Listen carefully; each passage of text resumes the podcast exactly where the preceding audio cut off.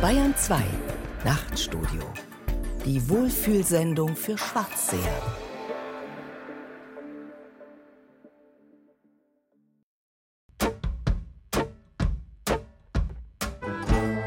Wildes Denken. Zugeritten und moderiert von Thomas Kretschmer. Wenn die Tage kürzer werden und die Innenstädte voller, wenn die Staumeldungen im Radio länger dauern als die Nachrichten, wenn die Novemberstürme durch die Fenster kriechen und der Potus Präsi wieder Blödsinn twittert, dann reicht das leicht für eine gesunde Hysterie. Aber es kommt ja noch viel schlimmer. Das Land hat noch immer keine Koalition, nur mehr eine geschäftsführende Regierung, und das, obwohl die Damen und Herren in Schwarz, Gelb und Grün bis zum letzten Hemd verhandelt haben. Wie soll man da nicht hysterisch werden mit Schwindel, Lähmungserscheinungen und Ohnmachtsanfällen? Die Zeiten sind unübersichtlich, die Zukunft sowieso. Wir haben also gute Gründe zu hyperventilieren und der Nervosität freien Lauf zu lassen. Zu einem ganz unausgeglichenen, angegriffenen, kurzatmigen, wilden Denken begrüßt sie Tom Kretschmer. Wie gut, dass nicht alle der Hysterie erliegen. Unser Kolumnist Thomas Palzer zum Beispiel, der lässt sich nicht von kurzlebigen kollektiven Stimmungsschwankungen angreifen. Er behält auch in schwindelerregenden Zeiten den Überblick. Palzers Papierflieger. Nachrichten aus dem Elfenbeinturm. Hysterie war einmal ein Wort, dem unterstellt wurde, die erotische Beziehung zwischen Arzt und Patientin zu beschreiben. Es war ein Skandalwort. Skandalös war es auch deshalb, weil Hystera im Altgriechischen Gebärmutter bedeutet, womit Hysterie eine Krankheit zu sein schien, die dem weiblichen Geschlecht vorbehalten war. Platon entwickelte sogar eine Theorie vom wandernden Uterus. Lange Zeit dachte man bei Hysterie eher an Operndiva denn an Don Juan. Das ist natürlich falsch, denn Hysterie ist unter beiden Geschlechtern verbreitet bei Männern erkennbar am übertriebenen Geltungsbedürfnis und theatralischen Verhalten. Hysterische Männer sind sich ihrer Männlichkeit nicht sicher und stellen deshalb gerne Überlegenheit aus. Um 1900 herum machte der Begriff der Neurasthenie Karriere, der sich dem der Hysterie beigesellte. Die Nervenschwäche äußerte sich bei Soldaten der österreichisch-ungarischen Armee und zwar in Bewegungsstörungen, Zitterzuständen, Schüttelsymptomen und Lähmungserscheinungen. Als Gegenbild des heroisch maskulinen Soldaten wurde sie von der Militärpsychiatrie als männliche Form der Hysterie identifiziert, die von den Grabenkämpfen des Ersten Weltkriegs ausgelöst worden sein sollte. Der Neurastheniker, so formulierte es der Nervenarzt Willi Helpach, zählte zu den wirklich Besten unter den Nervengeschädigten, weshalb dem Betreffenden auch eine eigenständige Therapie zuteil werden sollte. Überhaupt war der Mann seit Mitte des 19. Jahrhunderts in die Defensive geraten, seit dem Moment, wo Büromaschinen und auf Ketten rollende Tanks den Mann aus seinem angestammten Revier vertrieben, also aus dem Gebiet, wo allein Muskelkraft zählt. Das versetzte die männlichen Vertreter in Panik, die mit erhöhter Reizbarkeit auf ihre Bedrohung reagierten und sich in den unwürdigen Zustand des Zappel-Philipps versetzt sahen. Thomas Mann, mit der Feder in der Hand eigentlich noch auf sicherem Terrain, war es doch sein Sekretär, der seine Manuskripte abtippte und daher von dem Typographen bedroht war.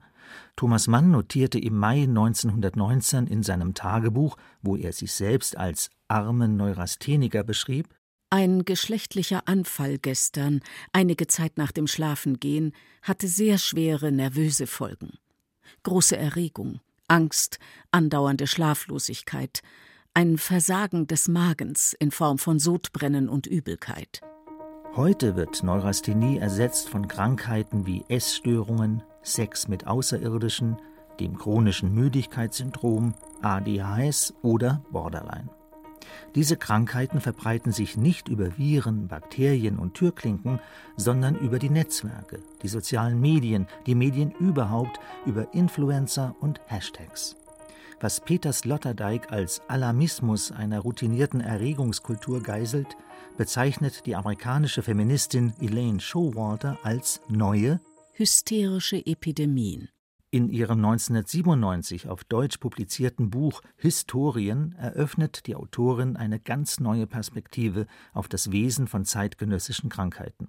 Showalter sieht in ihnen eine unmittelbare Reaktion des Körpers auf eine großräumig medialisierte Umwelt, die in der Hauptsache aus Bildschirmen und Zimmerpflanzen besteht. Diese Krankheiten, so die Autorin, werden im Wechselverhältnis von verunsicherten Patienten und besorgten Therapeuten geboren und zirkulieren durch Selbsthilfebücher, einschlägige Artikel in Zeitungen und Magazinen, TV-Talkshows, Spielfilme, das Internet und sogar durch die Literaturwissenschaft.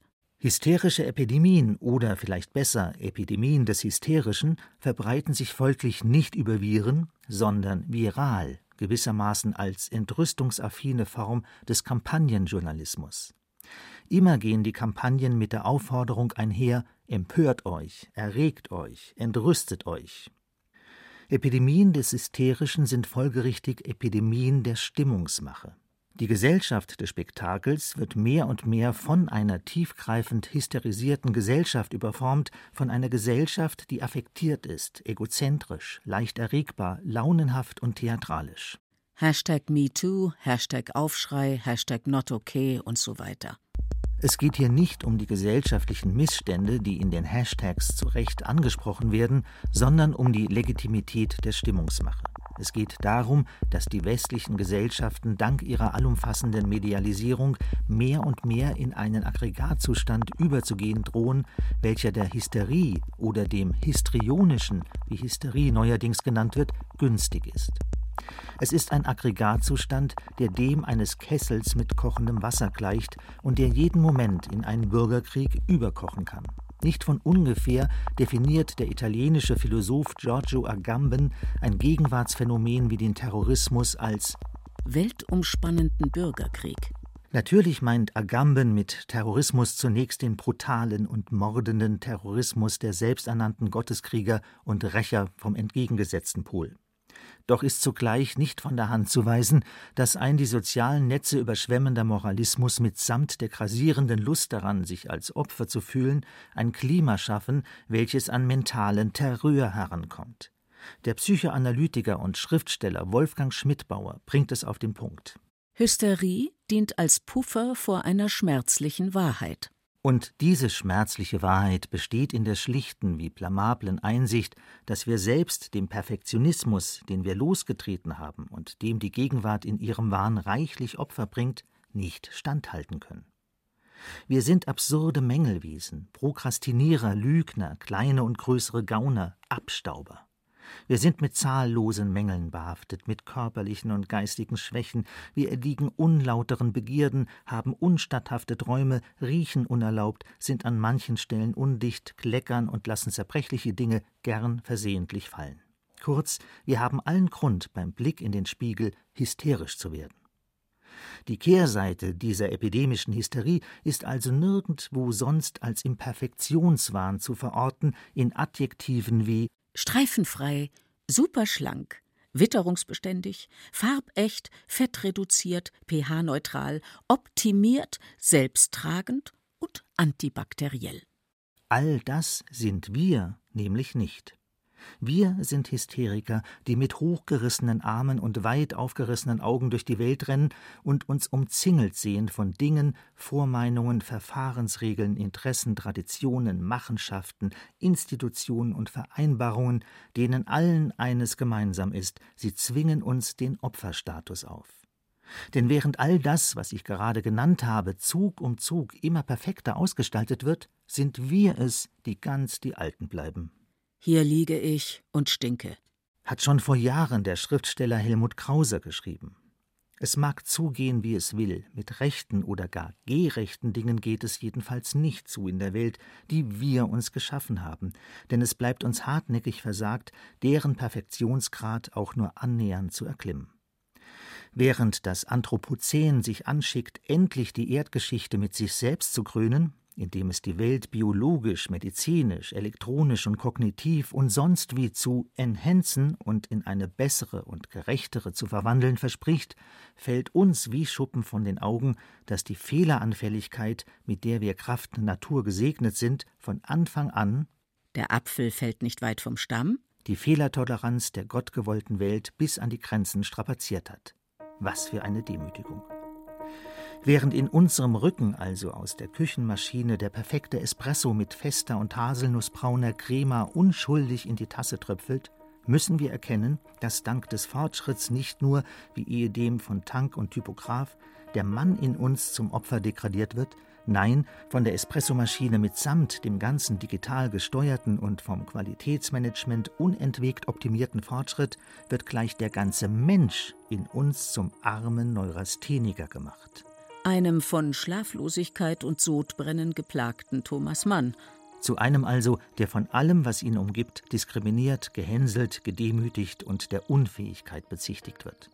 Auf diese Welt, die uns mit ihrer Perfektion zurück in das Kreatürliche stößt, in die Welt 1-0, ins Elend, in die Niederungen von Schweißfüßen, Tränensäcken und Besenreißer, können wir nur mit Bewegungsstörungen, Zitterzuständen, Schüttelsymptomen und Lähmungserscheinungen reagieren, kurz mit einem hysterischen Anfall. Und dieser Anfall wird je hysterischer, desto mehr wir der schrecklichen Wahrheit gewahr werden, dass wir selbst es gewesen sind, die uns diese Suppe eingebrockt haben. Hysterie dient eben als Puffer vor einer schmerzlichen Wahrheit. Was bleibt am Ende des Tages? Sigmund Freud teilt in einem Brief einem Freund mit Der Hauptpatient, der mich beschäftigt, bin ich selbst. So geht's uns auch. Freud ist der Verfasser einer legendären Studie aus dem Jahr 1905, die sich mit dem Fall Dora beschäftigt und den Titel trägt Bruchstück einer Hysterieanalyse. Wir fügen derselben unsere hier zu Gehör gebrachte Analyse hinzu und ergänzen mit dem ebenso schlichten wie einprägsamen Satz Man wird nicht als Hysteriker geboren, man wird zum Hysteriker gemacht. Thomas Palzer und seine Diagnose der aktuellen Hysterie als Schutz vor einer schmerzlichen Wahrheit, wie der von der Unzulänglichkeit des menschlichen Strebens. Davon hat schon Bert Brecht gesungen, aber der passt heute wirklich nicht hierher. Mehr Hysterie ist das Motto heute. Wie das geht, machen Grimes und Aristophanes jetzt vor mit Scream.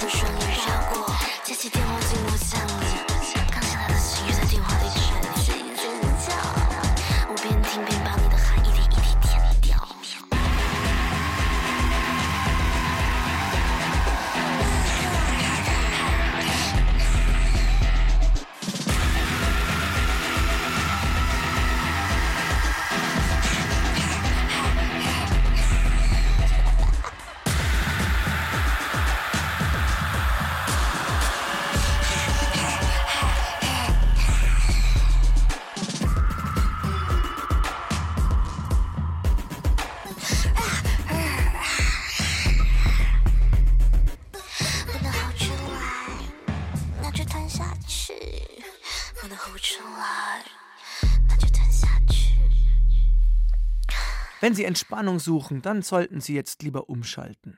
Denn dafür ist im wirklichen Leben doch eh kaum mehr Platz. Gut, am Wochenende vielleicht, aber auch nur dann, wenn kein Kindergeburtstag, keine Verwandtenbesuche, kein Kurzurlaub und auch keine Shoppingtour anstehen. Ein Wochenende, wie es heute also kaum mehr zu haben ist. Aber das ist alles nichts gegen eine normale Arbeitswoche, nicht wahr? Wie viel wäre zu erledigen und wie schnell läuft schon wieder die Zeit davon? Bühne frei für Karo Matzko und ihr Dramolett. Acht Stunden sind kein Tag. Me, myself, me, myself and Matzko. Was kann man alles in 49 Stunden machen? Wenn Sie 15 Sekunden lang alle mit dem Kind Bauklötze stapeln, dem Partner sagen, dass sie ihn oder sie sehr lieben, Freunde treffen, die Eltern endlich anrufen, ähm, einen Spaziergang in der frischen Luft machen, nass durchwischen, ähm, das eine Buch endlich zu Ende lesen oh, oder einfach ein Glas Wein trinken. Das war... Ach, es gibt so viel. Es gäbe so viel. Aber was mache ich? Ich stehe im Stau. So wie tausende andere arme Idioten in dieser Stadt.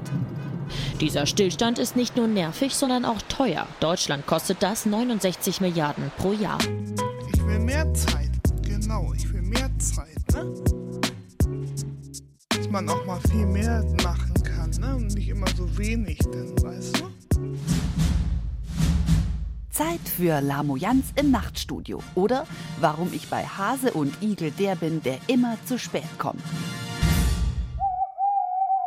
Haben Sie kurz ein Ohr für mich, liebe Nachtstudio-Eulen? Kennen Sie diese Tage, wo Sie sich so krass Mühe geben, dass Sie alles schaffen und jedem gerecht werden?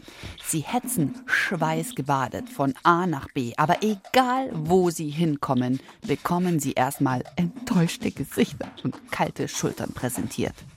Der Chef zum Beispiel, weil Sie früher aus der Sitzung weg mussten, das Kind, weil Sie trotzdem zu spät im Kindergarten angekommen sind. Und dann stehe ich angefressen im Stau. Und wissen Sie was? Ich sehe meine Lebenszeit vor meinem inneren Auge wie eine Sanduhr davonrieseln. Sie wissen es wahrscheinlich eh, aber wir werden alle sterben. Und was bleibt uns dann? Hm? Ein ganzer Haufen ungelebtes Leben. So schaut's aus. Und in der Zwischenzeit geht auch noch die Welt unter. Sagt mein Autoradio. Die Bienen sterben, Warum sprichst du denn so komisch? Das ist der Stimmbruch. Ich bin doch schon zwei Jahre. Die Superreichen legen noch mehr Offshore-Konten an.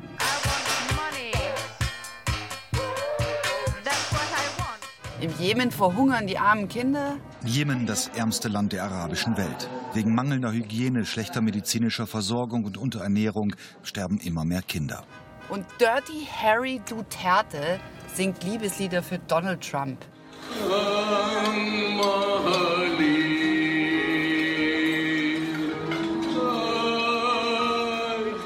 ganz ehrlich, in was für eine Welt habe ich unser Kind geboren? Ich muss echt Quality Time mit meiner Familie verbringen.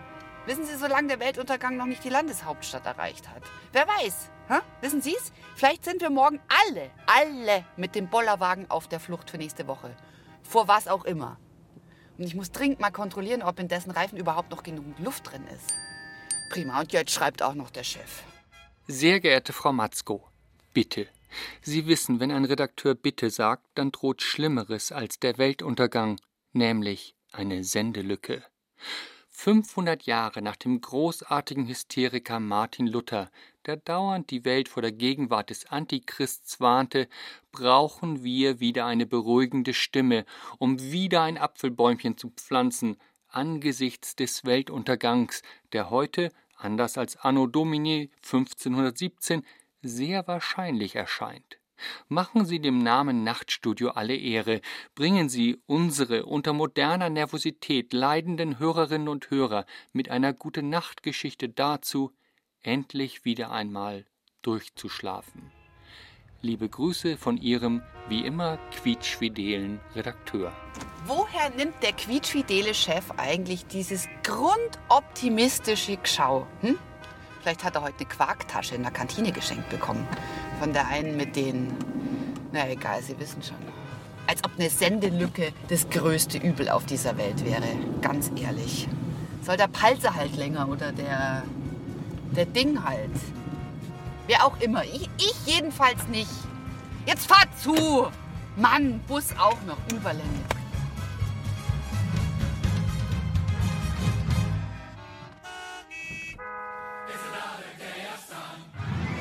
Aber wie immer hat dieser Brian Ferry des öffentlich-rechtlichen Kulturfunks mit seinem palettenbestickten T-Shirt und seiner weißen Saint-Tropez-Hose recht. Erstens, Luther war geil. L-U-T-H-E-R. Luther.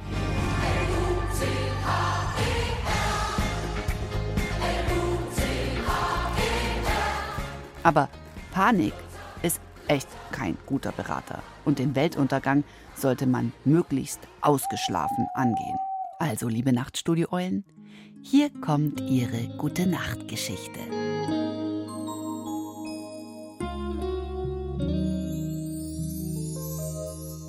So, liebe Kinder. Jetzt kommt euer Betthupferl. Es war einmal eine normal überspannte Moderatorin. Die beschloss eines Tages, den ganzen Optimierungswahn über Bord zu werfen. Sie wollte beim Christbaumschmücken nicht die Pobacken zusammenkneifen, damit der Hintern für die Feiertage knackiger ist als der Apfel aus dem Nikolosackerl. Sie wollte ihren Mann nicht zu ungewöhnlichen Stellungen beim Sex überreden, mit denen man beim Koitus möglichst viele Kalorien verbrennt.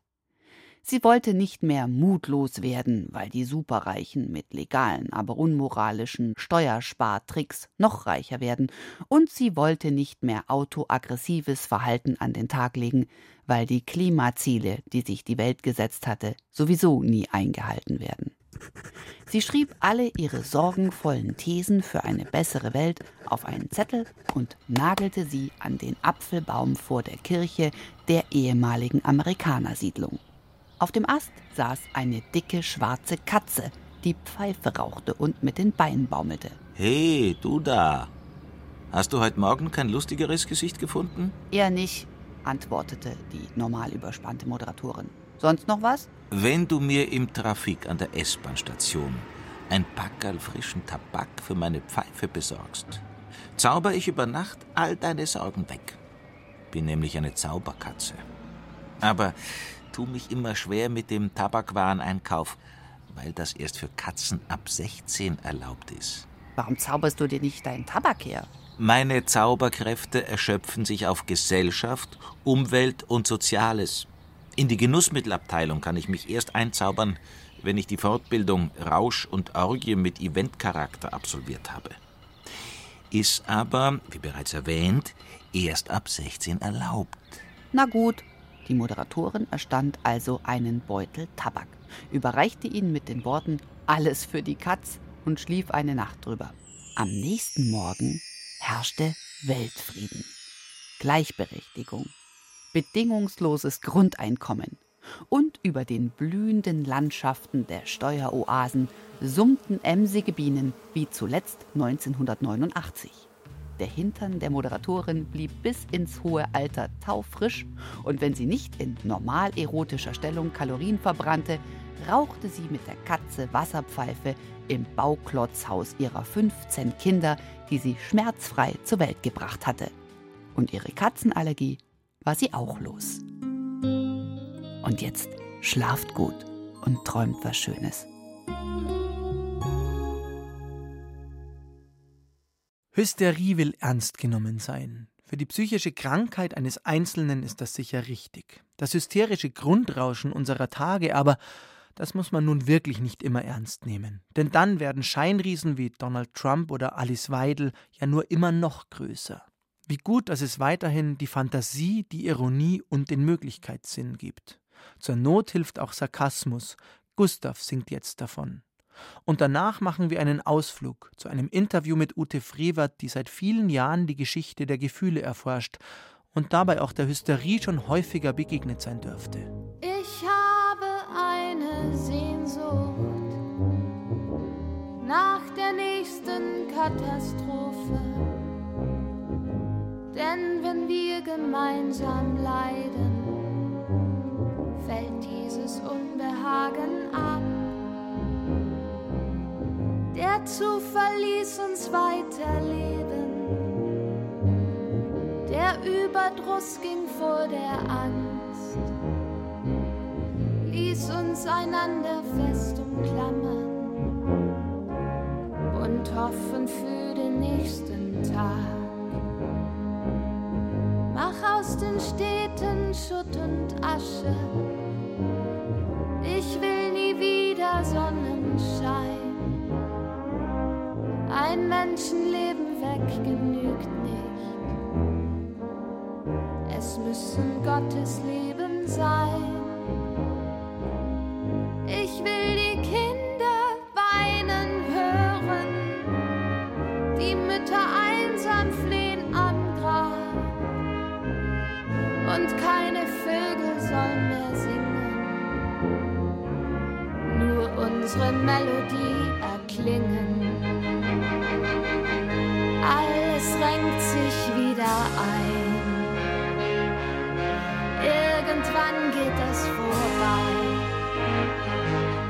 Der Schmerz tut weh und es wird besser. Nur durch unsere Melodie. Lass den Kopf nicht hängen, Sweetheart. Es wird alles wieder schön. Halt die Ohren steif, my darling, und unser Glück wird in Erfüllung gehen. Gleich wird Ute Frevert in der Evangelischen Stadtakademie in München über die Geschichte der Gefühle sprechen. Sie ist Direktorin des Bereichs Geschichte der Gefühle am Max-Planck-Institut für Bildungsforschung in Berlin und für einen Vortrag in der Reihe Die Macht der Gefühle jetzt hier in München. Vor dem Vortrag ist wunderbarerweise noch ein wenig Zeit für einige Fragen. Guten Abend, Frau Frebert. Guten Abend, Herr Kretschmer. Sie haben begonnen als Sozialgeschichtlerin. Da beschäftigt man sich mit Zahlen, mit Statistiken unter anderem und mit Fakten. Und irgendwann ist Ihr historisches Interesse zu Gefühlen gewandert, wie Ehre, wie Scham, wie Zorn und Angst. Was hat da Ihr Interesse ausgelöst? Das war ein langer Weg und hat auch bei vielen Sozialhistorikern, die so geblieben sind, wie Sie das beschrieben haben, eitle Irritationen ausgelöst.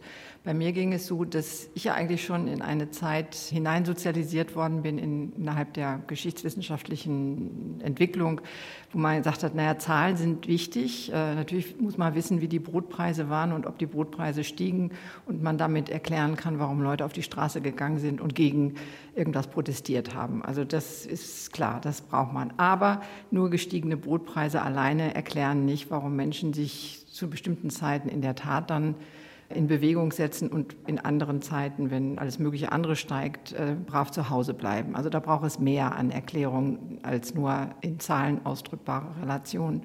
Und damit sind wir gleich bei dem Element der, ja, früher hat man das Mentalitäten genannt, der Denksysteme, der Vorstellungsweisen, der Deutungssysteme und eben auch, und das ist jetzt sozusagen meine, nicht gerade Neuerfindung, aber doch ein Punkt, den ich da setzen möchte, Gefühle.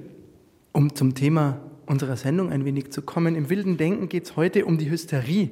Aus Sicht der Historikerin war das Zufall, dass der Pariser Arzt Charcot und Sigmund Freund in Wien Ende des 19., Anfang des 20. Jahrhunderts die Hysterie entdeckt, beschrieben und populär gemacht haben? Das war sicherlich kein Zufall, sondern hier war man in der Tat auf der Suche nach einer bestimmten weiblichen Pathologie, der man sozusagen die männliche Neurasthenie zur Seite stellen konnte. Also um diese Zeit sprach die ganze Welt von der neuen Nervosität, von der Nervenkrankheit, die durch die enorme Beschleunigung des modernen Lebens, durch die Vermassung des modernen Lebens, immer so viele Leute um einen herum. Es wird immer alles schneller und ich meine, es kommt einem bekannt vor, wenn man die heutigen Schlag- oder die heutigen Zeitdiagnosen liest. Und dazu passte dann eben perfekt ein Krankheitsbild, was man in der Tat aber dann nur Männern zuschrieb. Und für Frauen brauchte man ein anderes Krankheitsbild, da Frauen ja in sehr viel geringerem Maße in diese moderne Welt sozusagen eingespeist waren und sich nicht so viel in Büros und äh, Fabriketagen und auch Vorstandsetagen herumtreiben konnten wie Männer, hat man für sie eben eine Krankheit erfunden, für die man dann letztendlich ihre eigene Physis, ihre Gebärmutter. Ja, aber dann natürlich auch bei Freud das, was aus der Gebärmutter sozusagen folgt, bestimmte unverarbeitete sexuelle Probleme verantwortlich machte. Also dass Frauen in größerem Maße um 1900 herum an Ohnmachtsanfällen litten, ist nicht bezeugt. Dafür gibt es dann in der Tat wiederum die, die Statistiken nicht, sodass ich schon dazu tendiere zu sagen, da hat man eine Schublade gefunden für etwas, in das sich dann auch zunehmend mehr Frauen selber auch hineinsortieren konnten. Denn anders als heute, wo man sozusagen von hysterischen äh, Frauenzimmern spricht oder auch hysterischen Weibern, oder, also das ist immer pejorativ und im Sinne einer Abwertung, naja, die ist halt nicht ganz bei Sinn, war damals dann in der Tat Hysterie ein Krankheitsbild und als solches zwar noch nicht im DSM verzeichnet, noch nicht, dass das noch nicht gab, aber ansonsten schon salonfähig so. Eine wichtige These der Emotionsgeschichte ist, dass Gefühle gewissermaßen Konjunkturen haben. Zum Beispiel die Ehre war für den Mann im 19. Jahrhundert ganz wichtig. Die ist heute in unserer Gesellschaft zumindest spielt die keine so große Rolle mehr. Kann man ganz allgemein beschreiben, wie diese Konjunkturen von Gefühlen entstehen? Gefühle fliegen ja nicht vom Himmel, die fallen nicht von der Wolke, sondern die werden sozusagen erzeugt auch. Es gibt bestimmte Gefühle, die man vielleicht haben kann, aber solange man sie nicht benennen kann, solange keine Schubladisierung, kein Labeling stattfindet, kann man sie von daher eigentlich dann auch nicht so richtig fühlen oder äh, zumindest keine Konsequenzen aus diesem Gefühl ziehen und dass bestimmte Gefühle gelabelt werden, schubladisiert werden, einen Namen bekommen, das hat wiederum sehr viel damit zu tun, ob man äh, diesen Gefühlen in einer Gesellschaft einen bestimmten positiven oder negativen Wert zuschreibt. Und diese Zuschreibung eines Wertes funktioniert nicht nur einfach wiederum zwischen mir und meinem Gefühl, sondern ist institutionell vermittelt. Das heißt, wenn Sie Institutionen haben, wie zum Beispiel im 19. Jahrhundert das Militär als ganz, vor allen Dingen vielleicht für Bayern nicht so sehr, aber für Preußen extrem wichtige normgebende Institution, die sich die Ehre sozusagen aus Panier schreibt und äh, das sozusagen als ihre wichtigstes Kapital definiert, dann äh, gewinnt diese Ehre eben auch eine gewisse Macht, eine Durchsetzungsmacht. Jetzt diskutieren die Medien dieser Republik seit vielen Monaten über Hass und Wut. Warum sind diese Gefühle aus Ihrer Sicht seit einigen Monaten so diskursfüllend groß, wenn sie das tatsächlich sind? Zum einen, weil wir sie in der Öffentlichkeit beobachten, also die Tatsache, dass wir hasserfüllte Menschen auf Demonstrationen sehen, die ihren Hass auch nicht nur in ihrer Mimik ausdrücken, sondern auch in den mitgeführten Plakaten. Das ist etwas relativ Neues. Und zwar neu in der Weise, als Hass bislang eher als ein Gefühl galt, das hässlich ist und auch hässlich macht. Es war kein ja, salonfähiges Gefühl, kein Gefühl, auf das man stolz ist, das man stolz vor sich herträgt. Mittlerweile hat sich das geändert. Mittlerweile ist Hass zu einer, man kann sagen, zu einer emotionalen Währung geworden, die auf öffentlichen Plätzen ausgetauscht wird und kundgetan wird. Und das ist etwas Neues und deshalb reden wir auch so viel davon. Also gibt es eine Institution, die das möglich macht oder wie passiert sowas, wie kippt sowas um?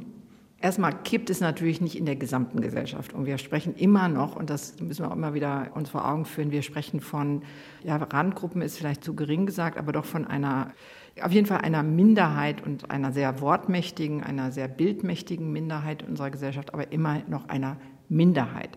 Und diese Minderheit hat für sich die Erzählung, das Narrativ, die Erklärung gepachtet, dass sie ein Recht hat, diesen Hass zu zeigen. Sie fühlt sich legitimiert, weil sie eine, dann ist wieder eine schöne Geschichte, die erzählt wird, ja immer an den Rand gedrängt worden ist, man hat ihr nie zugehört, man verachtet sie, man demütigt sie und aus dieser Demütigungserfahrung nimmt man sich das Recht, jetzt auf die Pauke zu hauen und damit auch seine Gegner sehr deutlich zu markieren, seine Freunde auch, aber vor allen Dingen die Gegner und diese Gegner auch mit starken Gefühlen bis hin zum Hass und bis hin mit Vernichtungswillen zu überziehen. Und warum gelingt es der großen Mehrheit der Gesellschaft nicht mehr, das einzuhegen? Ich denke, es gelingt uns schon. Also es gibt massive Gegenbewegungen gegen diese Hasspropaganda und gegen bestimmte Ausgrenzungs- und auch sagen wir, sprachliche Verrohungserscheinungen. Also es gibt durchaus diese sagen, Gegenöffentlichkeit und ich habe um die Mehrheits- und Minderheitsrelationen da im Moment noch keine Bange. Zum Schluss noch die Frage. Vorhin sind uns schon Parallelen aufgefallen zwischen dem 19. Jahrhundert, dem Ausgehenden und der Gegenwart. Leben wir in hysterischen Zeiten? Nee, hysterisch finde ich, also wenn man heute von Hysterie spricht, dann hat es immer eine abwertende, einen abwertenden Beiklang.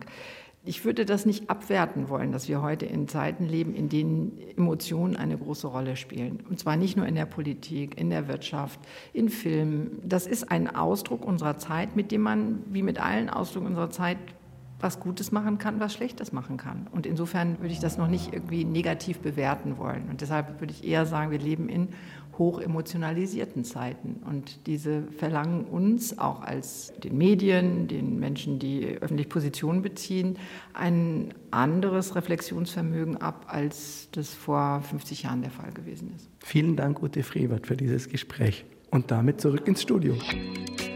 Have you ever, have you ever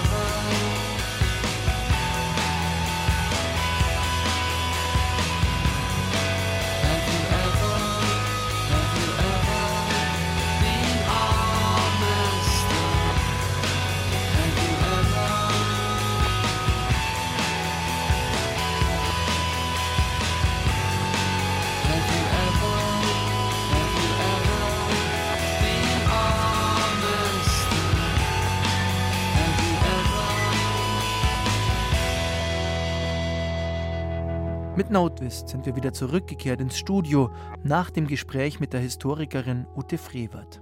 Wildes Denken auf Bayern 2 widmet sich heute der Hysterie. Und die gibt es nicht ohne Öffentlichkeit und öffentliche Resonanz. Die weit ausdifferenzierte und schnell drehende Medienwelt unserer Tage ist ein idealer Nährboden für hysterische An- und Ausfälle. Denn wann immer jemand hysterische Symptome zeigt, findet sich mit Sicherheit auch ein Publikum für sie oder ihn. Ob man dieses Publikum nun will oder nicht, das ist den Medien dann wiederum ziemlich egal. So erging es zum Beispiel Natascha Kampusch. Die war als Mädchen entführt worden von einem Psychopathen, der sie über acht Jahre gefangen gehalten hat. Im August 2008 konnte sie aus der Gefangenschaft fliehen und fand sich kurze Zeit später in der Freiheit der medialen Weltöffentlichkeit. Der Umgang mit ihren Erlebnissen war von großer Hysterie gekennzeichnet. Die Schriftstellerin Katrin Röckler hat 2010 einen Text veröffentlicht, der ungemein an Natascha Kampusch und ihre Geschichte erinnert, auch wenn der Name Kampusch im Text nie fällt. In der Kneipe. Der Quasi-Freund. Prima, mein Auftritt vorhin. Er gratuliere mir dazu. Ja, er müsse mir regelrecht gratulieren, wie ich das gemacht hätte. Nur ihn erwähnen hätte ich schon können, weil er ja anfangs dabei gewesen sei, wenn ich mich recht erinnern wolle, also bei meiner Rettung dabei. Er habe sich da sozusagen zugeschaltet, auch wenn er es beim ersten Mal nicht ganz bewusst getan habe, jetzt komme er ganz bewusst zu mir an den Tisch, weil er könne mir gratulieren, ich hätte das toll gemacht. Er meine, alle Welt habe gedacht, ich könne das nicht. In ganzen Sätzen reden, mich artikulieren und aussehen, wie ich ausgesehen hätte. Die irgendwie Nachbarin. Ich hätte schon eine unglaubliche Ausstrahlung besessen. Man habe ja gar nicht glauben können, dass ich die sei, die das alles erlebt haben solle. Ihrer Meinung nach habe man mich für diesen Auftritt aber zu sehr hergerichtet. Man habe zu viel des Guten getan, also dass man mich so frisiert und geschminkt habe, mich in diese Kleider gesteckt. Das sei doch nicht notwendig gewesen. Das habe doch ein wenig künstlich ausgesehen. Die Pseudopsychologin. Ja, man hätte das zurückhaltender machen können. Man hätte meine Ausstrahlung ein wenig zurücknehmen sollen, so würde ich nur die Erwartungen der Zuschauer enttäuschen und Unverständnis auslösen. Die Leute würden bereits anfangen zu zweifeln. Sie würden über kurz oder lang gewisse Aggressionen entwickeln. Sie würden die Situation umdrehen und nicht mehr verstehen, wer jetzt das Opfer sei, wer der Täter. Der möchte gern Journalist. Na, er müsse sagen, Hut ab. Sowas stellte ich also an, so ein Gespräch stellte ich an. Das sei doch schon eine ganz schöne Leistung, die ich da vollbringen würde. Das müsse man schon honorieren, auch wenn er sich frage, was mich letztendlich zu diesem Auftritt bewogen habe, denn den anderen, kleineren Medien, den Qualitätsmedien gegenüber hätte ich ja nur geschwiegen und gemauert. Mein Schweigen und Mauern sei ja schon landesweit veröffentlicht worden, dieses Schweigen und Mauern, das auch er habe kennenlernen dürfen. Die irgendwie Nachbarin. Sie hätte auch lieber ein Gespräch ohne das ganze Medien drumherum gehabt, also ein Gespräch im Familien- und Freundeskreis. Aber heute müsse ja immer gleich alles über die Medien gehen. Da gäbe es keinen Direktzug mehr im menschlichen Miteinander, das laufe immer über Ecken. Die optimale 14-Jährige. Also sie habe das eigentlich interessant gefunden, dass ich so lange geschwiegen hätte. Aber gut, nun redete ich eben. Sie würde das Schweigen zwar grundsätzlich interessanter finden, aber das sei vermutlich ihre Generation, die da aus ihr spreche. Die älteren Generationen würden viel lieber dem Gequatsche zuhören, wie es aus allen Kanälen ströme. Sie aber würde Schweigen viel cooler finden. Die Verweigerung, dass eine mal nicht mitspiele bei diesem Medienspiel. Denn kaum mache man mit, sei man schon irgendwie dabei. Das heißt, sie habe eigentlich sagen wollen, ich solle mich nicht drängen lassen. Aber gut, jetzt sei es eben zu spät. Sie frage sich nur, ob ich mir eben auch selbst zugesehen hätte oder ob ich extra nicht hinsehen würde. Sie würde das ja nicht aushalten, hier ein Schnitzel zu essen und drei Meter weiter mich selbst auf einem Riesenbildschirm zu sehen. Das wäre ihr dauerpeinlich. Sie würde es verstehen, wenn ich mich über mein Schnitzel gebeugt und die Augen quasi zugemacht hätte. Die Pseudopsychologin, ja. Aber was sage uns das? Sie finde, ich solle ruhig hinsehen. Es bringe nichts, wenn ich mich meinen eigenen Aktionen nicht stellte. Der Quasi-Freund? Immerhin redete ich. Das sei doch schon ein Riesenfortschritt, dass ich den Mund aufmachte und nicht für immer geschlossen hielte, wie er schon habe befürchten müssen an der Bushaltestelle. Nur er könne sich nicht vorstellen, dass ich in Wirklichkeit diese Worte verwendete, die jetzt zu hören gewesen seien, und er frage sich, ob die mir möglicherweise untergejubelt worden seien. Der möchte gern Journalist. Und er meine, er würde sich wünschen, ich würde weniger Fremdwörter benutzen, denn es sei doch bekannt, dass das gar nicht gut ankomme. Die optimale 14-Jährige? Jetzt, wo alle über mich herfielen, wollte sie schon mal dazwischenfunken und sagen, genauso wie ich mir hier ein Bier bestellen dürfe, könne ich doch bitte schön auch mal eine Expertin sein, wenn ich das gerne wolle. Das werde man mir doch zugestehen können. Vielleicht würde ich mir etwas erarbeitet haben? Alle Welt erarbeitet sich doch irgendein Fachwissen, da wolle sie mich verteidigen, auch wenn sie zugeben müsse, dass sie nicht viel von dem verstanden habe, was ich davon mir gegeben hätte. Die irgendwie Nachbarin? Ich solle ihr glauben, die Leute seien an etwas anderem interessiert. Die meisten schöben den Expertentonfall beiseite und glotzten auf das dahinterliegende oder vermeintlich dahinterliegende. Ob ich es nicht wisse? Die Leute wollten Einzelheiten hören. Und was gäbe ich ihnen? Die Pseudopsychologin. Klar, die Details seien erstmal weg. Die müsse ich auch wegseppen, damit ich überhaupt weitermachen könne. Das sei normal in solch einer Situation. Dafür könne ich persönlich nichts. Man fange ja schon in viel unbedeutenderen Situationen an, Details wegzuseppen. Also sie beispielsweise habe jede Menge weggeseppt, als ihre Ehe in Schwierigkeiten geraten sei. Sie habe beispielsweise nicht sehen wollen, was ihr Mann da gemacht habe. Das habe sie einfach immer ausgeblendet in ihrer Wahrnehmung. Der möchte gern Journalist? Genau. Hier gehe es doch nicht um Details, hier gehe es um Emotionen, die die Leute mitgeliefert bekommen wollten und von denen sie bereits eine genaue Vorstellung hätten. Nicht, dass er das jetzt richtig finde, dass ich die frei Haus lieferte, ich solle ruhig geizen damit, aber auch dieser Geiz müsse eine Grenze haben. Die Pseudopsychologin? Nicht, dass man sie falsch verstehe, sie persönlich sei gar nicht so wahnsinnig an den Details interessiert. Der Quasi-Freund? Das mal schon gar nicht. Der möchte gern Journalist, also er für seinen Teil wolle das auch nicht so genau wissen, und doch gebe es ein gewisses öffentliches Interesse. Die Irgendwie-Nachbarin, sie höre sich solche Geschichten gar nicht gerne an, aber letztlich müsse die Wahrheit doch raus. Der Quasi-Freund, ob mir nicht klar sei, wie viele Leute da mitfieberten, wie viele vor ihren Apparaten säßen und auf ein Zeichen warteten. Die Pseudopsychologin, also ihr seien die Leute relativ wurscht. Was sie viel mehr interessiere, sei die Tatsache, dass ich mich nicht als Opfer sehen könne. Der Quasi-Freund, ja, die Künstlichkeit, die ich ausstrahlte, sei phänomenal. Die optimale 14-Jährige? Hallo?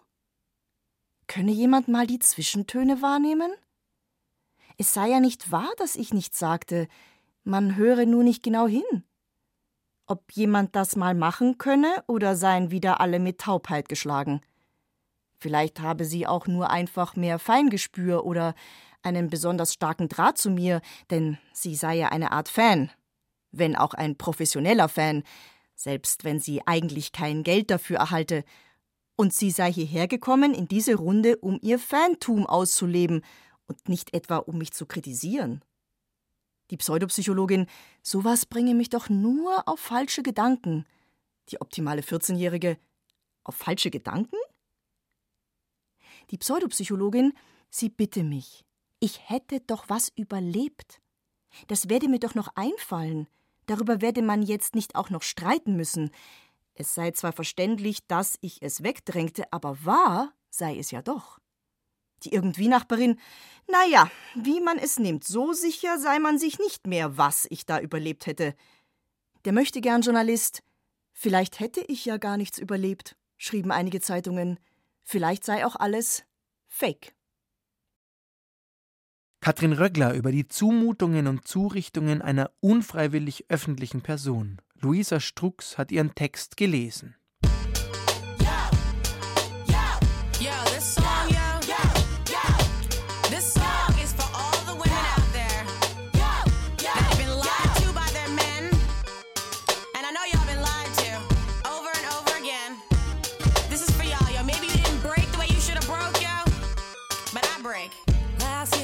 Valentine's Day, you would sworn me say, babe, I love you,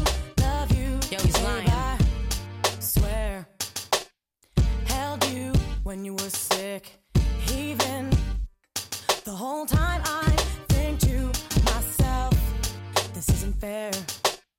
What is this I see? No. You don't come home to me. Oh no. When you don't come home to me. Man. Can't deal, can't bear. You keep telling me lies. But to your surprise, look, I found her.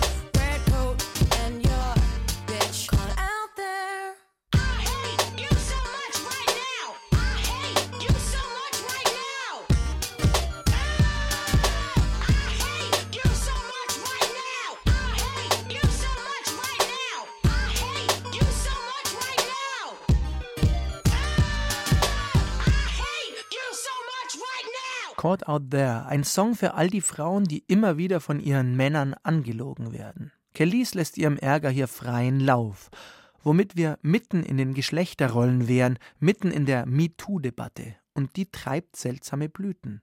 Gibt es doch tatsächlich Frauen, eine von ihnen fand für sich den Namen Thea Dorn, die anderen Frauen Hysterie vorwerfen, wenn sie nicht einverstanden sind mit einer männlichen Hand auf dem Knie oder im Ausschnitt. Um hier eines mal ganz unhysterisch klarzustellen. Ein Übergriff ist auch dann ein Übergriff, wenn kein Blut fließt und kein Schrei zu hören ist.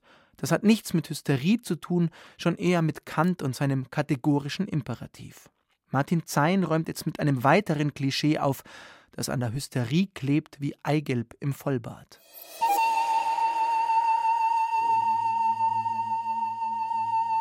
Zeingeist.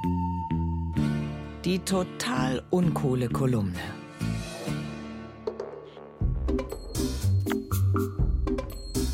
Sie schreit, sie tobt, sie ist nicht zu bändigen. Endlich sinkt sie in die Arme eines Mannes, der sie auffängt. Helfende Hände öffnen ihr das Oberkleid, damit sie mehr Luft bekommt. Ihr Korsett ist zu sehen, die Schultern unbedeckt. Oh la la, weibliche Schultern. So viel Erotik gab es nur selten im hochgeschlossenen Fin des Siècle. Ein medizinischer Hörsaal, eine Vorlesung von Professor Charcot über Hysterie. Die weibliche. Eine andere gibt es nicht, noch nicht. Trotz dieser Gender-Zurichtung, diesem auf dem einen Auge Blindsein, Charcot ist ein Moderner. Er glaubt nicht mehr an den unstillbaren Appetit der Gebärmutter, die mit Samen gefüttert werden muss, sonst wird die ganz kirre. Medizinische Kaffeesatzleserei, Nonsens über das, was unter dem Reifrock verborgen blieb, Blödsinn, der sich bis heute noch an deutschen Stammtischen hält, so von wegen schlecht gefickt. Nein, Charcot ist ein genauer Beobachter, dem es gelingt, multiple Sklerose von Parkinson zu unterscheiden. Seine Pariser Vorlesungen sind ein Ereignis. Es gibt was zu sehen. Unter Hypnose geben die Frauen alles, lassen die Krankheit ganz aus sich heraus. Charcot lässt Fotos und Zeichnungen von ihnen machen. Die Frauen stehen an, um als Fall von ihm behandelt zu werden. Ein Spektakel, eine große Show, wirklich tolle Drama Queens. Bei FND, Frankreichs Next Drama Queen, ging es darum, die Jury der anwesenden Männer zu überzeugen, man sei ein schwerer, ein interessanter Fall. Das Chloroform, die Stromstöße in die Lenden, die Hypnose vorneweg, hätte es gar nicht gebraucht, denn ein Drücken auf die Charcot-Punkte genügte, und schon fielen die Frauen in die nächste Krise auf Knopfdruck. Wer einen Orgasmus faken kann, der kann auch Mediziner glauben lassen, sie wüssten Bescheid.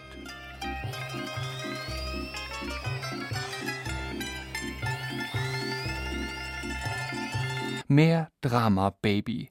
Dieses Erfolgsrezept im Umgang mit Männern kennen alle großen Hysterikerinnen. Donald Trump, Marcel Reich-Ranitzky und der Autor dieser Zeilen. Du gibst mir das Signal und ich mache dir eine ganz große Szene. So groß, so wild, so ungebändigt, so grimassierend, dass jeder erst mal denkt, oh ho ho, da muss was dran sein.